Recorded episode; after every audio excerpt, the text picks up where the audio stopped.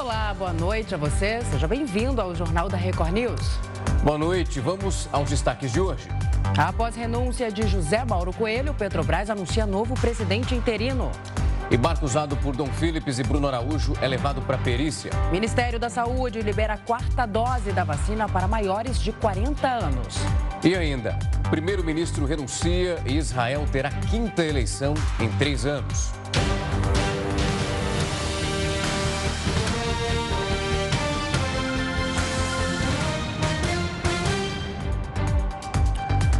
Presidente da Petrobras pediu demissão depois de fortes críticas que sofreu na última semana.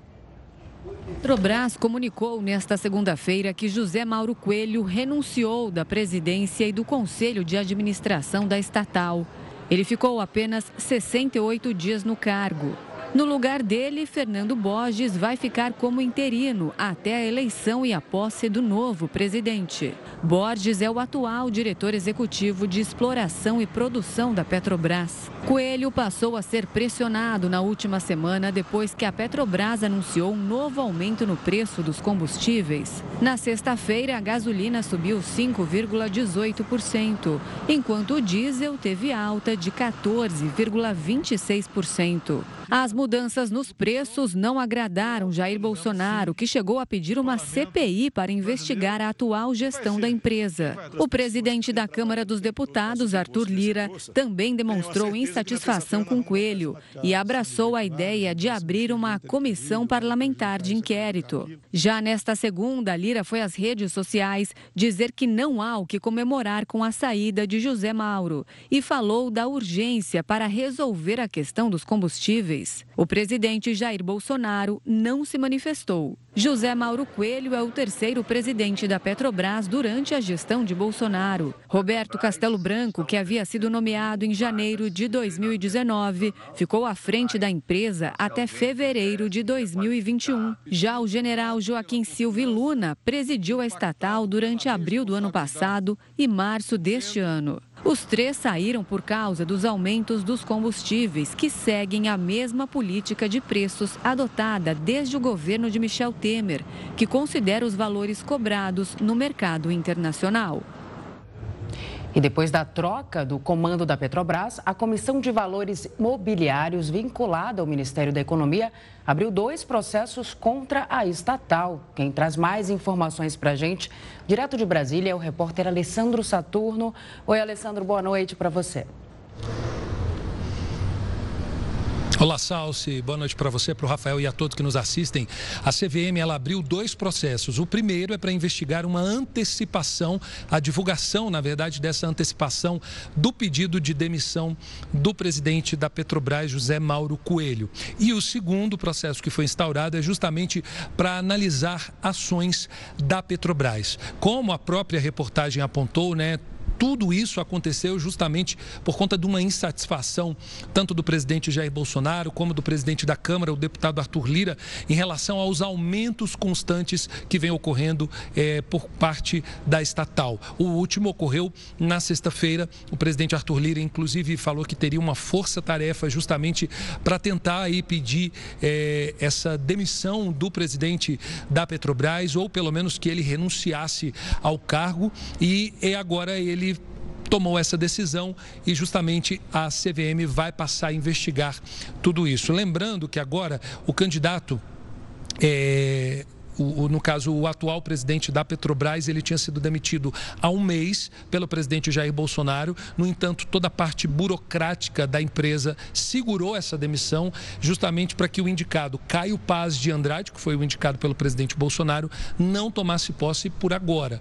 Então, a gente tem um cenário aí, justamente, é, em que agora a Petrobras tira José Mauro Coelho, como foi, o, como era o desejo e é o desejo do presidente Jair Bolsonaro e também do presidente presidente da Câmara, o deputado Arthur Lira, e essas investigações elas vão ocorrer aí ao longo do tempo e a gente vai acompanhando juntamente com a CVM para saber o que, que vai dar esses dois processos. Um sobre a divulgação antecipada da saída dele e o segundo, ações que foram tomadas pela estatal. Salce, Rafael. Obrigado pelas informações, Saturno. Com essas mudanças na Petrobras, as ações da estatal oscilaram bastante nesta segunda-feira. A B3 chegou a suspender as negociações dos papéis da empresa duas vezes durante o dia, mas no final elas fecharam uma alta de 1,14%. Cada ação foi negociada a R$ 27,62. O resultado também impactou o Ibovespa, que se manteve praticamente estável, com uma valorização de 0,3%, aos 99.853 pontos. O dólar subiu 0,85% hoje, encerrou o dia sendo cotado a R$ 5,19. Esse é o maior valor da moeda em quatro meses. Bem, para fazer uma análise sobre essa troca de comando na Petrobras, vamos conversar agora com Pedro Rodrigues. O Pedro que é diretor do Centro Brasileiro de Infraestrutura. Oi, Pedro, boa noite para você. Obrigada pela sua participação aqui no JR News. Bem, vamos para mais uma troca aí no comando da Petrobras. E agora a gente acredita que essa pressão por parte do governo, né, pela redução de preços dos combustíveis, deva ficar ainda mais intensa. Isso de fato já é um peso, né, para quem assumir o comando da estatal. Olha, sim, boa noite, né? Prazer estar aqui com vocês. Sem dúvida nenhuma, a gente está vendo essa troca de presidente, nada mais é do que uma pressão né, da sociedade, do Congresso Nacional, do mundo político, né, em razão dessa alta dos preços dos combustíveis que não é um problema só brasileiro, né? Essa alta está afetando o mundo inteiro. Então, é, mas a Petrobras aqui no Brasil, por ser a empresa né, que detém aí praticamente o monopólio do setor de refino, acaba sendo a única culpada e acaba levando todo esse peso para dentro da corporação e para dentro da decisão dos seus executivos e da manutenção dessa política de preço, na minha opinião, acertada. Pedro, quando a gente olha para esse cenário e essas trocas, a gente está falando de uma empresa que tem como seu acionista majoritário justamente o governo federal. A gente agora aguarda esse movimento da, do posicionamento do presidente interino até a chegada do futuro, o que é o Caio Paz de Andrade, que permanece ali sendo avaliado o seu currículo. E quando nós percebemos, ventilada também, essa possibilidade de CPI, e o presidente dizendo que aguarda que as informações sejam checadas, você acredita que é possível ali um movimento muito bem articulado, muito mais de desgaste? Porque quando nós falamos de um acionista que é majoritário, ele tem acesso às informações que são necessárias. Olha, sem dúvida, o, o governo, né, como acionista majoritário, ele tem todo o direito de trocar o presidente da companhia. Né? Ele, ele convoca uma Assembleia Geral, essa Assembleia Geral escolhe um conselho e esse conselho escolhe o CEO que deve ser membro do conselho segundo a regra do estatuto. O que causa toda essa, essa confusão no mercado exatamente o que você colocou. A gente tem um presidente que ficou pouco mais de 60 dias no comando. Né? Então, causa essa estranheza de que, que o governo, como acionista controlador, está tentando fazer, trocando um indicado por ele mesmo, o governo, e causando todo essa, essa, esse constrangimento, talvez político, na Petrobras, que acaba sendo reverberado em tudo que a gente está vendo acontecendo no Congresso Nacional, CPI, né, é, é, a CVM investigando e outras medidas que podem ser tomadas. Pedro, é, Caio Mário Paes até agora está sendo avaliado, como o Rafael acabou de falar, mas até então ele não teria todos os requisitos necessários para assumir o comando da Petrobras. Você acredita que isso também possa influenciar aí nessa nova gestão? Olha, sem dúvida, a regra, né? A Petrobras tem regras internas, né? regras de governança, de compliance, exatamente como você colocou, quando o governo indica um nome, né? indica um conselho, esse nome tem que ser avaliado por essa comissão interna da empresa e assim, se o nome é aprovado, ele pode ir para a Assembleia e ser votado e se tornar o novo CEO. Então, esse procedimento é um procedimento normal. Né? Aí eu acho que quem vai definir né, se, o, se o Caio Paz de Andrade, novo nome, né, indicado pelo governo, vai ser o presidente ou não, é essa comissão e a Assembleia Geral de Acionistas que acaba sendo soberana nesse processo.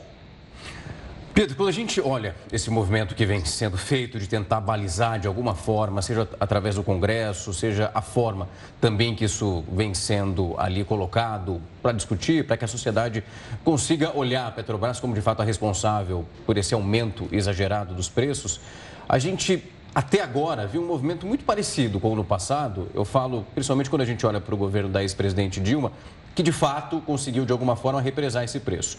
O que nós estamos acompanhando nesse momento é uma tentativa. Isso não aconteceu.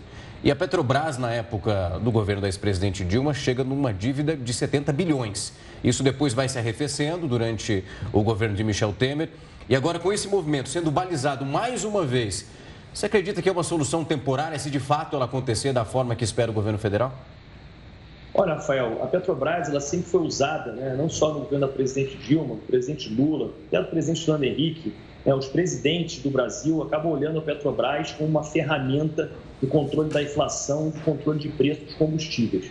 É, eu não acredito que, em razão do que aconteceu, como você bem colocou, no governo da ex-presidente Dilma, que essa intervenção né, extrapolou né, e chegou a empresa a quase ter uma falência técnica, né, chegou até a dívida aí de 100 bi de dólar, né, sendo 40 bi só em razão dessa, desse, de segurar preços, né, represar preços, a empresa ela, ela incrementou e avançou muito nessas regras de compliance e governança. Então, eu não acredito que, mesmo o governo trocando presidente, trocando conselho, eu não acredito que esse tipo de intervenção que foi feito no governo da ex-presidente Dilma vai acontecer novamente, como você bem colocou. Apesar da ameaça né, dos medos do mercado disso acontecer, o fato da vida é que isso não aconteceu ainda. Né, e eu não acredito que vai acontecer. Eu acho que o governo vai, vai fazer e deve fazer é o que ele já vem fazendo, né, tomar medidas como redução de impostos, criação de subsídios, criação de programas sociais e por aí vai.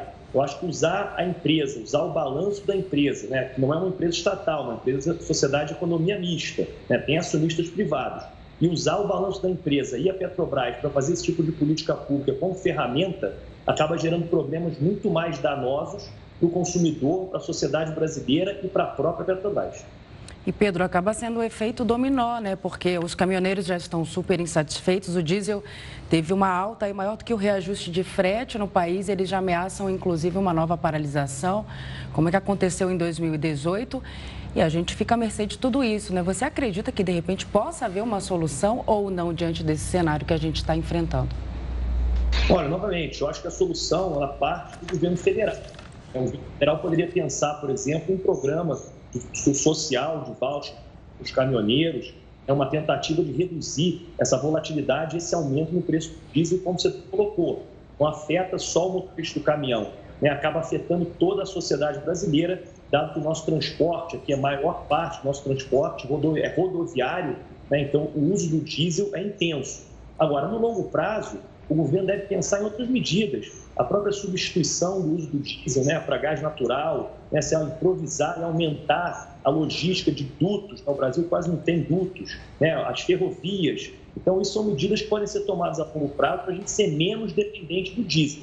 Agora, no curto prazo, o que a gente está vendo, além do preço do petróleo estar tá subindo muito, é um aumento ainda maior do preço do diesel no mercado internacional. Então, novamente, não é um problema brasileiro, é um problema mundial. E o governo deve olhar para isso com muito cuidado, para a gente não ter greve de caminhoneiros e outros problemas, inclusive inflação, e pensar em programas, na minha opinião, direcionados para essa classe, para esse setor da sociedade, que, são tão, que é tão importante, não só para o transporte, mas o aumento de preço geral na economia. Né? Quando a gente compra arroz mais caro, tomate, a carne, boa parte desse custo é o aumento do preço do diesel, que é refletido no frete e no nosso bolso.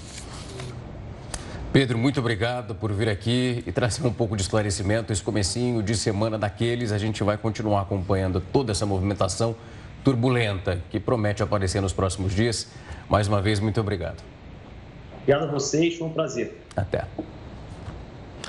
No Rio de Janeiro, uma ameaça de massacre fez a Universidade Federal do Estado suspender as aulas nesta segunda-feira. O repórter Pedro Paulo Filho está acompanhando esse caso direto da Unirio. Pedro, uma ótima noite para você. Por aí algum movimento, aula suspensa, porque foi um baque daqueles, né?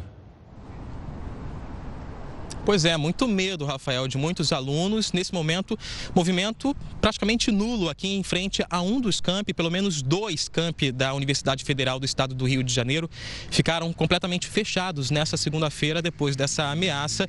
Movimento mesmo por aqui só de seguranças que reforçam as entradas da instituição. Bom, antes de tudo, uma boa noite para você, boa noite, Salsi, e a todos que acompanham o jornal da Record News. Nós estamos aqui no bairro da Urca, na zona sul da cidade do Rio de Janeiro que seria o alvo desse suspeito. A gente está em frente aqui a uma das entradas das faculdades, diversas faculdades, mas ligadas a letras e artes. Conversei com alguns comerciantes que trabalham aqui na região, que também estão reclamando do prejuízo. Eles disseram que nesse horário o movimento aqui seria muito grande de professores e de alunos. Agora, está deserto. Aqui do lado, aqui à esquerda, vou pedir para o nosso repórter cinematográfico mostrar também a biblioteca da Unirio, que também está fechada, passou assim durante toda segunda-feira. Até mesmo alguns alunos que chegaram a vir, não tinham sido avisados da suspensão da aula, quando chegaram aqui, não conseguiram entrar por causa dessa ameaça. E que ameaça foi essa? Um próprio estudante da Unirio fez essa ameaça pelas redes sociais em um vídeo publicado na internet, ele relatava a intenção de um ataque ah, com armas de fogo e também suicídio aqui no prédio, nos prédios da Unirio foram os próprios estudantes que perceberam essa movimentação, essa postagem nas redes sociais. Esse jovem já era conhecido por discursos de ódio também na internet e esses estudantes alertaram a reitoria. Ainda no domingo, a reitoria conversou com diretores de cursos que acharam melhor suspender as aulas nessa segunda-feira por medida de segurança. Em uma nota publicada no site da instituição, a Unirio afirmou que essa decisão foi tomada dada a situação complexa e de emergência pela qual a Unirio passava. Ainda de acordo com a nota, as autoridades competentes já estavam sendo acionadas. Bom, nós entramos em contato com a Polícia Federal, que seria responsável por investigações e até o reforço da segurança em uma área federal como aqui a da Unirio, mas a PF informou que no, até o início dessa noite ainda não tinha sido notificada pela Unirio sobre essa situação. A Polícia Militar do Rio de Janeiro informou também que não tinha sido comunicada, mas que em qualquer contato, um pedido de reforço poderia acionar viaturas para reforçar a segurança aqui no entorno da Unirio. Salce Rafael. Imagina o pânico, hein? E Pedro, fala pra gente, esse estudante já foi identificado? Ele já foi identificado, Salsi. Ele se denomina na internet como um incel ou celibatário involuntário. Ele é conhecido, de acordo com outros estudantes, como já, tinha, já havia falado, era conhecido por discursos de ódio, postagens de discursos de ódio nas redes sociais. Também conversei com alguns comerciantes que trabalham aqui que já sabiam é, que ele tinha uma certa disputa, discussão com estudantes.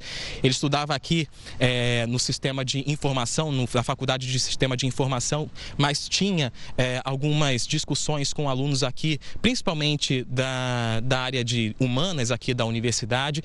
Ele, portanto, já foi apontado pelos estudantes como o autor dessa ameaça. Ele, logo em seguida, logo depois de publicar esse vídeo com a ameaça, ele retirou esse vídeo, mas alguns estudantes conseguiram fazer capturas de tela para poder fazer essa denúncia à reitoria. Depois da, da, de toda a repercussão desse caso, o jovem voltou às redes sociais. Ele disse que tudo começou por causa de uma discussão com um homem e negou que haveria um massacre por aqui. Vamos acompanhar um trecho arrumou treta comigo, entendeu? Ele conseguiu me deixar sequelado, né? Quem acompanha o canal sabe que, infelizmente, eu tenho problemas mentais. E aí eu falei que eu ia brutalizar esse cara, que a minha vontade era realmente fazer coisas com esse cara. Só que aí, no descontrole, eu acabei falando demais. E aí o pessoal está realmente preocupado. Ou está preocupado, ou está fingindo que está preocupado, para se sentir parte de alguma coisa grandiosa. Mas, cara, nada vai acontecer. Isso aí não passou de uma histeria coletiva. Bom, o fato é que os estudantes daqui da Unirio continuam com medo. A Unirio ainda não informou que medidas serão tomadas quanto a esse aluno que fez essas ameaças. E por causa dessa situação, por causa de todo esse temor, no fim da tarde, a reitoria decidiu suspender, anunciar a suspensão das aulas por mais um dia. Portanto, nessa terça-feira, as aulas de dois campi aqui na URCA, na zona sul do Rio, vão continuar suspensas por medida de segurança. Eu volto com vocês. Melhor. Obrigada, Pedro. Obrigada pelas informações. Até, Pedro. Barco usado por Dom Phillips e Bruno Araújo será periciado. O Jornal da Record News volta já. O presidente da Câmara dos Deputados, Arthur Lira, fala nesse momento e nós vamos acompanhar. O Brás só envolve o setor de combustíveis ou envolve outros setores também no Brasil e também ah, as questões pertinentes a essa, a essa discussão toda das ingerências dos conselhos e como eles se formam é, no âmbito das estatais. Tudo, durante boa parte da reunião, o presidente Pacheco esteve presente. Nós teríamos hoje uma conversa a respeito do alcance da PEC 16, do que vai entrar no cômputo da PEC 16 com relação à faculdade dos estados em abrirem mão do, do ICMS até o limite da essencialidade, com a, a obrigatoriedade da União em fazer esse ressarcimento para óleo diesel, para gás eh, de cozinha e para gás veicular. E mais algumas outras situações, como também no governo, na formatação ou por MP ou na PEC, dos vouchers caminhoneiro, do aumento do, do, do público do, do, do auxílio do Vale Gás, ou na periodicidade do recebimento, ou no aumento quantitativo, a depender do que o governo entenda que tem, com todos os aspectos dos dividendos e dos royalties da Petrobras, a possibilidade de poder alcançar a todas essas demandas. Lógico que dentro do espírito que foi conversado lá atrás, na época do anúncio. Então, essas evoluções elas acontecerão ainda no dia de amanhã, na parte da manhã. O presidente Pacheco saiu daqui é, com tudo anotado para discutir, lógico, claro, com os líderes do Senado, fez um apelo para que a Câmara discutisse com os líderes a questão do PL 1472, que é aquele PL que foi votado junto com o PLP 11, que transformou-se na Lei Complementar 192, e tudo isso nós iremos avaliar. Importante o que aconteceu, e como eu disse, não há nada do que se comemorar com a renúncia do presidente da, Petro, da Petrobras para dar uma previsibilidade ao que o seu sócio majoritário, seja ele o Brasil, seja ele o governo do Brasil, pensa com relação aos destinos e as saídas para esse momento de pandemia. O importante é que, para finalizar, e eu agradeço a compreensão de todos vocês, e amanhã estarei disposto a que a gente possa repercutir depois das reuniões na parte da manhã, com clareza lá na Câmara, é, que todo esforço que o Congresso está fazendo em sintonia com o momento de, de, ressaca dessa pandemia, com seus efeitos inflacionários, que são mundiais, como a gente sempre afirmou, e dos efeitos, lógico, de todas essas crises, como a guerra da Rússia com a Ucrânia, que refletem também no problema de energia e de combustíveis para todo o mundo. Queria agradecer a presença de todos vocês, dos líderes que participaram dessa reunião, do presidente Pacheco, e a partir de amanhã mais informações sobre todos esses aspectos que nós estamos trabalhando. Muito obrigado, gente. Amanhã.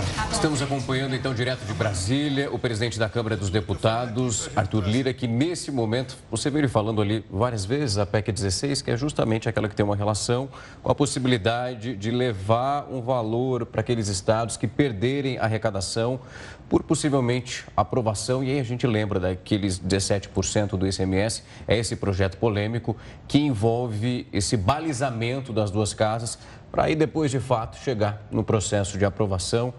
É muita coisa ainda para acontecer e por isso até essas reuniões fora do horário combinado. Nós voltamos a falar então sobre a troca no comando da Petrobras. Vamos chamar ele, Heródoto Barbeiro. Heródoto, uma ótima noite para você. A esperança é, de fato, que os preços dos combustíveis diminuem, mas não é isso que deve acontecer, né? Olha, Rafa, é o seguinte, uh, ele acabou de falar agora na Talpec, que é aquela que reduz o ICMS na cobrança em cima do combustível, não é isso? Isso. Muito bem.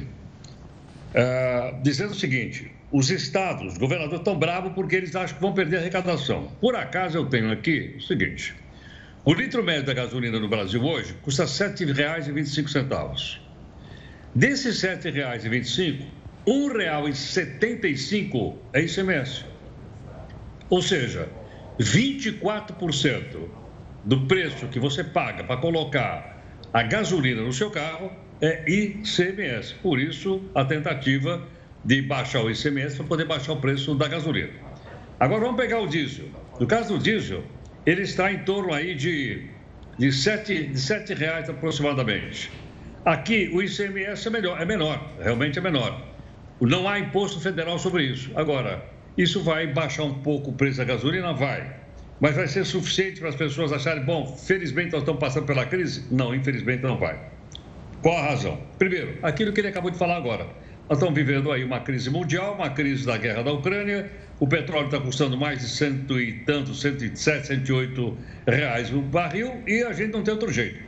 Mas aí surge uma pergunta que eu acho que qualquer um de nós aqui poderia fazer. Mas por que a Petrobras não baixa o preço? Ela, ela poderia, por exemplo, em vez de ganhar no diesel R$ 4,43, por que ela não ganha dois? Porque a Petrobras não é uma empresa estatal. A Petrobras é uma empresa por ações, na qual o governo federal tem maioria das ações. Bom, se ele tem maioria das ações, ele poderia determinar? Depende. Ele teria que mudar o comando, como mudou. Aliás, tem um novo presidente da Petrobras, o Caio Paz Andrade, um novo presidente. Mas não é assim que funciona. Uma empresa de, de ações, ela, ela é regulada pela Comissão de Valores Imobiliários. Não dá para fazer o que quer. Não, mas no passado fizeram. Fizeram. No passado baixaram o preço, disseram, oh, não quero saber de, de comissão de valor, nem coisa, baixaram. Tudo bem. Sabe o que aconteceu? Os acionistas, os pequenos acionistas americanos, entraram com uma ação contra a Petrobras, dizendo que ela vendeu abaixo do preço combinado, e a Petrobras teve que pagar uma indenização de 900 milhões de dólares. Vou repetir.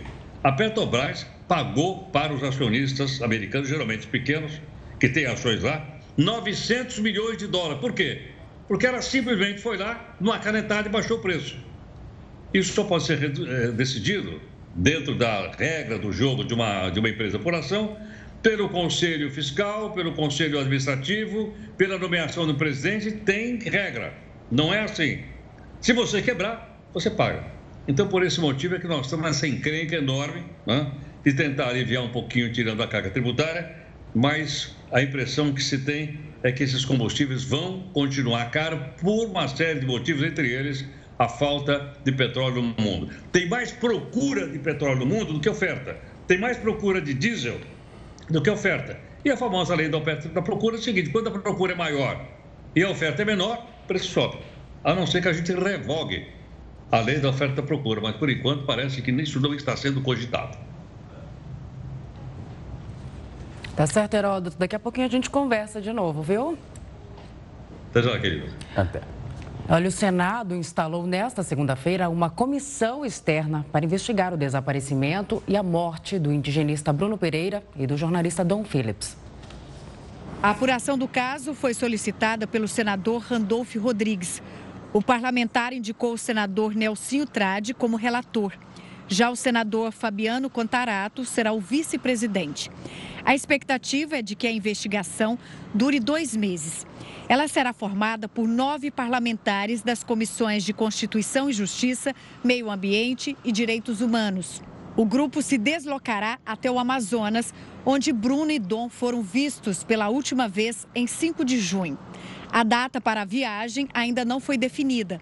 Lá, os parlamentares devem se reunir com o Ministério Público, a Polícia Federal e os suspeitos do assassinato do brasileiro e do britânico. Os senadores também investigarão a escalada da criminalidade na região. Até o momento, três pessoas foram presas: os irmãos Amarildo e Osinei da Costa e Jefferson da Silva Lima. Outros cinco suspeitos que teriam ajudado a ocultar os cadáveres foram identificados, segundo a Polícia Federal. Na noite deste domingo, o Corpo de Bombeiros e militares da Marinha localizaram a embarcação utilizada por Bruno e Dom no dia do desaparecimento. De acordo com a Polícia Federal, a lancha estava no rio de Itacoaí, a 20 metros de profundidade. Os corpos foram encontrados na última quarta-feira, após Amarildo ter confessado participação no crime e apontado à polícia o local onde estavam enterrados. Se talvez nós tivéssemos demorado algo mais, nós teríamos perdido a possibilidade de colher os depoimentos, né, é, inicialmente do Amarildo, que né, se mostrou como um dos executores, né, e a partir de então, puxando o fio desse novelo, a gente desvendar toda aquela situação. Ainda não se sabe ao certo a motivação do crime. Os policiais trabalham com a possibilidade de os assassinatos terem vínculo com a pesca ilegal, atividade que ocorre em larga escala na região. Olha, a inflação chegou até nas festas juninas. O Jornal da Record News volta já. E a varíola dos macacos está causando muita preocupação entre as autoridades de saúde aqui do país. O nível vai aumentando. Só aqui em São Paulo já são até agora quatro casos confirmados, é bastante coisa. Quem tem mais informações ao vivo sobre a situação da doença é o repórter Tiago Gardinali. Tiago, uma ótima noite para você. Hoje tivemos mais um caso confirmado.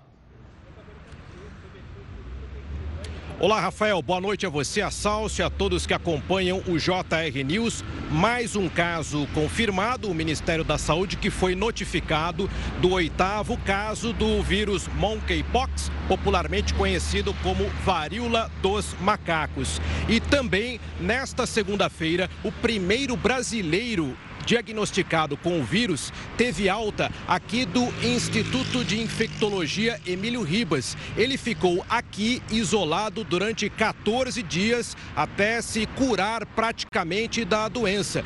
Quando teve alta e saiu aqui do hospital, ele deu uma declaração dizendo que todas as feridas haviam cicatrizado e que ele estava se sentindo bem. O homem de 43 anos de idade havia contraído a doença em uma viagem que fez a Portugal e a Espanha.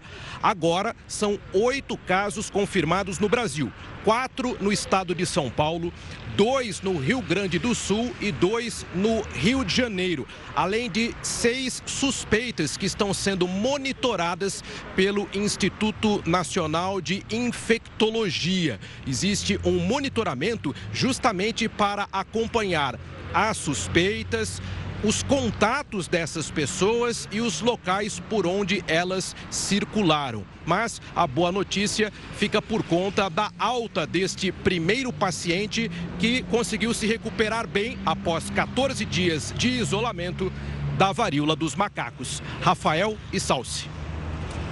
Obrigada, Tiago, pelas informações. E fazer festa junina está mais caro este ano. O que não está mais caro, né? Tudo. Tudo.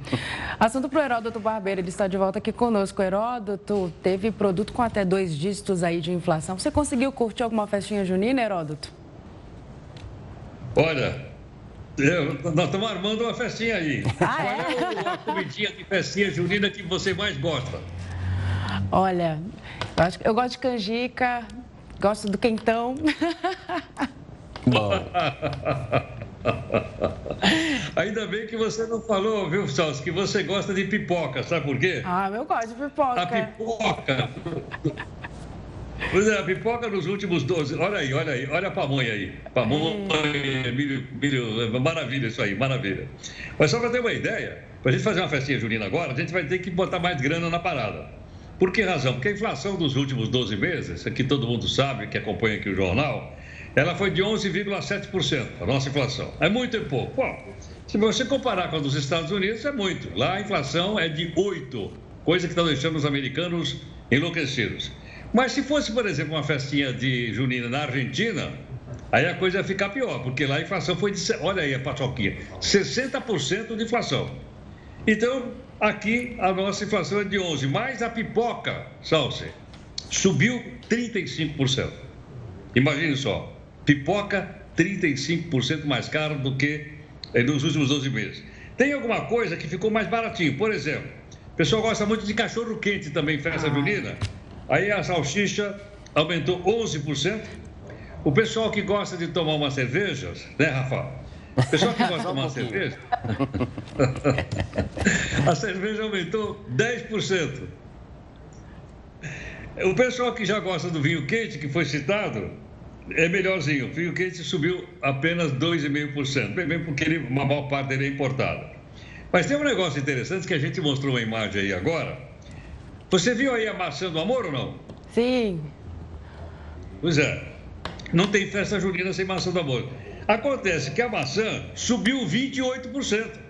Nossa. Então o pessoal que está fazendo festa junina resolveu substituir a maçã por uma outra fruta que caiu de preço. Sabe qual é? Qual? O abacaxi. Abacaxi do Então, em amor. vez de você entregar do para amor. namorada uma maçã da rua, você entrega o abacaxi do amor. Abacaxi do Eu não sei o que vai dar essa confusão, vai dar uma confusão brava. Mas o abacaxi caiu de preço e a maçã está muito cara. Então você vai dizer, olha, esse aqui é o abacaxi do amor. É inovação, né, Herói? Então é o único jeito de fugir da crise. Ai, gente. Você, você, você, foge de uma crise e cai em outra, viu, Rafa? Dependendo, é. dependendo do amor, é abacaxi mesmo, é. né? É isso aí, gente. Um Valeu, Heródoto. Obrigado, viu? Uma ótima noite. E se encontrar uma maçã do amor aí mais barata, guarda, traz, traz pra, pra gente. gente. É, é meu doce favorito, real. Assim. É muito bom. Se a gente achar, a gente guarda pra você. Uma ótima noite, Heródoto. tchau, tchau. tchau. Vamos. Tchau. E o Ministério da Saúde ampliou ah, na verdade, a gente está falando da vacinação, né? Que é super necessária para a Covid-19. A gente tem ampliação do número de doses. Estamos já na quarta. Logo depois do intervalo, nós vamos debater isso junto com você. Estamos de volta. O Ministério da Saúde anunciou hoje que vai liberar a aplicação da quarta dose das vacinas contra a Covid-19 para pessoas com mais de 40 anos. A iniciativa foi anunciada nesta segunda-feira durante uma coletiva de imprensa. De acordo com o Ministério da Saúde, as pessoas com mais de 40 anos já podem receber a quarta dose. A regra é que essas pessoas tenham um espaço de pelo menos quatro meses da terceira dose. Entre a população de 40 a 49 anos, apenas 8,53% já tomou a primeira dose de reforço. Para a quarta dose, a recomendação é que as pessoas sejam imunizadas com as vacinas da Pfizer, AstraZeneca ou Janssen. O Ministério alertou que cerca de 120 milhões de pessoas aptas a tomar a segunda dose ou a dose de reforço ainda não retornaram aos postos e seguem desprotegidas. E também anunciou que aqueles com idades entre 18 e 39 anos que começaram o ciclo vacinal com o imunizante da Janssen podem tomar um segundo reforço. A Janssen, é, como ela é dose única, para quem iniciou o esquema vacinal, depois de dois meses tem o primeiro reforço que já estava aprovado e depois de quatro meses o, o, o, o segundo reforço. É, o que entrou de novo, então, que seria uma dose a mais, né, a partir aí dos 18 a, 39 anos e vai ficar um esquema vacinal semelhante a quem fez o esquema primário com as demais vacinas. O secretário de Vigilância em Saúde, Arnaldo Medeiros, deixou um recado para quem ainda não se vacinou por completo. A vacina boa é aquela, como disse o doutor Socorro, é a vacina que é aplicada no braço. Os trabalhos, os estudos mostram o efeito protetor que a vacina tem nos casos de complicação, de agravamento por Covid-19, do que nós chamamos da Síndrome Respiratória Aguda Grave, o SRAG. Né? Então, não tem. Ah, os estudos mostram que, independentemente do, da, do intervalo etário ao qual foi analisado, a vacina, sim, protege ah, com relação ao, aos casos mais graves, uma evolução mais grave da doença. Para falar então mais sobre esse assunto, a gente vai conversar agora com a doutora infectologista Luana Araújo. Doutor, uma ótima noite, muito obrigado pelo tempo e a disponibilidade de vir aqui conversar conosco. Boa noite, um prazer estar aqui com você sempre. Doutora, nós estamos acompanhando essa mudança gradual da faixa etária e, ao mesmo tempo, muito receosos em relação à ausência das pessoas indo buscar a vacina conforme o número de infecção, infelizmente, ele está crescendo. Durante muitos momentos dessa pandemia, usando uma expressão até popular, a gente percebe que a campanha foi dando ali muitas cabeçadas e muita dificuldade para chegar ali com a precisão. A senhora acredita que esse fato é extremamente relevante para esse receio da população até esse momento entender que é preciso tomar a dose de reforço? Bom, eu acho que você, na verdade, foi muito gentil na sua descrição sobre a campanha, né? Uma vez que a gente considera que essa campanha foi inexistente. É, ela não teve nenhum tipo de, um, de, de, de constatação e nem de solidez dos benefícios e da necessidade da manutenção de, uma, de um status vacinal dinâmico e atualizado. Lembrando que a pandemia é uma situação dinâmica que exige uma proteção mantida é, em, em, níveis mais altos, como um sistema imunológico rápido na sua resposta quando em contato com o vírus. E é exatamente por isso que as pessoas precisam continuar fazendo seus reforços enquanto a gente tem uma alta circulação viral. A ideia é sempre essa, mas ser transparente e ser claro com a população sobre isso faz uma diferença enorme. Tem muita gente que, infelizmente, tem a informação incorreta, achando que uma ou duas doses de vacina são suficientes, ou que é, ou que é preciso esperar uma atualização vacinal para que elas tenham proteção. Quer dizer, são vários mitos que não foram nem desfeitos e alguns deles, inclusive, incentivados de maneira a fortalecer essa situação da hesitação vacinal. E como a gente sabe, vacinação é uma ação individual, mas um pacto coletivo. Se as pessoas não se vacinam de um modo geral, o benefício da vacinação propriamente dito, ele acaba sendo muito reduzido. E a info informação é fundamental para tudo isso, não é, doutora? Agora, meu boa noite para você. Doutora, então o caminho é exatamente esse, né? É que as pessoas continuem se vacinando, que esse público-alvo seja, é, é, seja cada vez maior e que a gente possa retomar a nossa rotina, uma vez que é, a Covid-19 faz parte agora da nossa realidade. É verdade. E a gente tem que lembrar isso, né? A gente está num momento que é um momento climático que favorece a disseminação de vírus respiratórios, não só o vírus da Covid, mas o vírus da influenza, vírus sincicial respiratório. Quer dizer, no inverno, as pessoas se juntam mais em ambientes fechados e isso facilita a transmissão desses vírus que têm transmissão respiratória. Então, o uso de máscaras que são é, que faz parte dessa estratégia é, combinada de prevenção contra a Covid ainda é muito importante, principalmente em ambientes fechados, para evitar que você entre em contato com o vírus que tem uma circulação ainda muito forte na nossa população. E aí, em paralelo, é preciso que as pessoas mantenham seu status vacinal atualizado, é, quer dizer, tendo a oportunidade de chegar até uma nova dose de vacina, que aproveitem essa oportunidade. Lembro que não existe overdose de vacina Lembro que não existe absolutamente nenhuma evidência de problemas a longo prazo com o uso da vacina, o que é muito diferente dos problemas de longo prazo que a gente vê com a Covid. Então, não tem razão nenhuma lógica dentro do bom senso e do conhecimento que justifique você não atualizar o seu status vacinal. Combinando essas estratégias, a sua chance de passar por esse período mais difícil de uma maneira menos traumática é muito melhor. Doutora, na semana passada nós acompanhamos a aprovação da FDA, da vacina da Pfizer e também da Moderna para as crianças, os mais pequenininhos, e torcemos para que o vento que bateu lá de aprovação também consiga bater aqui. E eu queria justamente a sua opinião também para tranquilizar esses pais que estão no aguardo da possibilidade de vacinar os pequenos, claro, assim que a aprovação acontecer aqui. É, a gente está numa perspectiva é, muito lenta é, mas compreensível até certo ponto, mas ainda assim muito lenta e, e pouco é, que pouco atende à ansiedade tanto de pais quanto de profissionais de saúde, que é da liberação de alguma vacina para crianças abaixo dos 5 anos de idade. É, essas, é, a gente tem essa perspectiva da Coronavac inicialmente, né, para crianças acima de 3 anos. A gente não tem nenhuma perspectiva é, temporal mais, mais clara é, com relação à vacina para crianças acima de seis meses de idade, que foi exatamente o que foi aprovado nos Estados Unidos essa semana passada, que já deve começar a vacinar nessa semana agora, é, porque isso depende do pedido do laboratório de autorização na nossa agência de regulação, que é a Anvisa. Então é preciso primeiro entender se esse pedido vai ser feito para que depois isso seja analisado e seja ou não aprovado e integrado ao nosso plano de vacinação.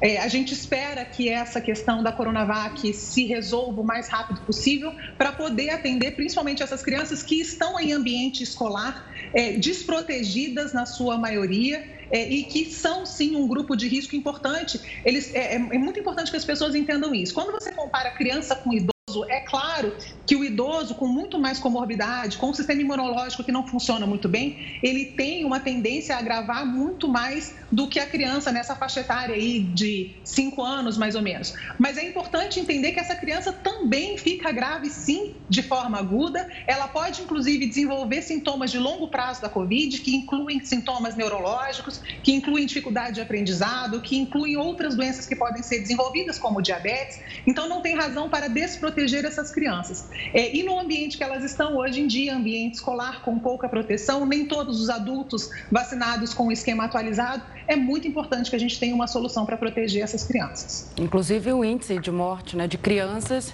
cresceu recentemente por conta da Covid-19, né, doutora? É, e, e não, nada justifica né? Nenhuma morte é justificável, isso é óbvio, muito pelo contrário. Qual, toda e qualquer morte evitável é sempre um desespero quando acontece. Mas quando a gente fala de óbitos de criança, isso é ainda mais doloroso para todo mundo. E é muito importante também que a gente ressalte a ideia de que a gente não tem um sistema de saúde que consiga.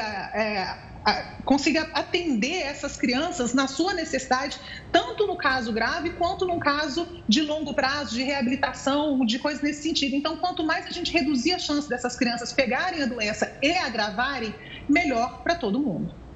Doutora, foi um prazer recebê-la aqui. A conversa passou até rápido. Mais uma vez, muito obrigado pela visita. Obrigada a vocês, uma boa noite. Até, boa noite. tchau, tchau. Israel terá a quinta eleição em três anos. O Jornal da Record News volta em apenas 30 segundos. Final de semana foi marcado por eleições na Colômbia e também na França. Na Colômbia, o ex-guerrilheiro Gustavo Petro foi eleito presidente do país. A disputa foi bastante acirrada. Petro recebeu 50,4% dos votos, contra 47,3% do empresário Rodolfo Fernandes. Essa é a primeira vez que um político de esquerda se torna presidente do país. Já na França, o presidente Emmanuel Macron e os aliados dele lutam por uma saída depois de perderem a maioria parlamentar no segundo turno das eleições legislativas. A coligação de Macron obteve 245 cadeiras na Assembleia Nacional seriam necessárias pelo menos 289 cadeiras dos 577 assentos. A situação, que é incomum na França, deve dificultar as manobras políticas de Macron. Os aliados podem agora buscar a maioria, fechando acordos com outros partidos da direita. O primeiro-ministro de Israel, Naftali Bennett, comunicou que vai renunciar e dissolver o parlamento. A saída acontece apenas um ano após ele ter assumido o cargo. Com isso, o país passará por um novo processo eleitoral, o quinto em três anos. Bennett chegou ao poder no meio de 2021, após uma grande coalizão com diferentes partidos, encerrando o longo mandato de Benjamin Netanyahu. O ministro das Relações Exteriores, Yair Lapid, ficará com interino, como interino até as novas eleições, que devem acontecer em outubro, segundo foi comunicado pelo governo. E a vacina contra a herpes zoster, que é conhecida popularmente até como cobreiro, principalmente no interior, já está disponível aqui no Brasil. O imunizante produzido pela farmacêutica GSK tem uma eficácia de 90% em pessoas com idade igual ou superior a 50 anos. É a primeira vacina contra a doença que pode ser aplicada em indivíduos imunocomprometidos. A marca é administrada em duas doses, com um intervalo então de dois meses e para completar o esquema, é preciso desembolsar um valor pesado, mais de R$ 1.600. O valor é um dos mais altos no mercado e equivale ao triplo do preço da vacina anterior. Nenhum dos dois imunizantes é oferecido no SUS, o que vai restringindo ainda mais o acesso a eles. O Jornal da Record News fica por aqui. Obrigada pela sua companhia. Cuide-se. Ótima noite para você. Logo na sequência vem o News das 10 com a Renata Caetano.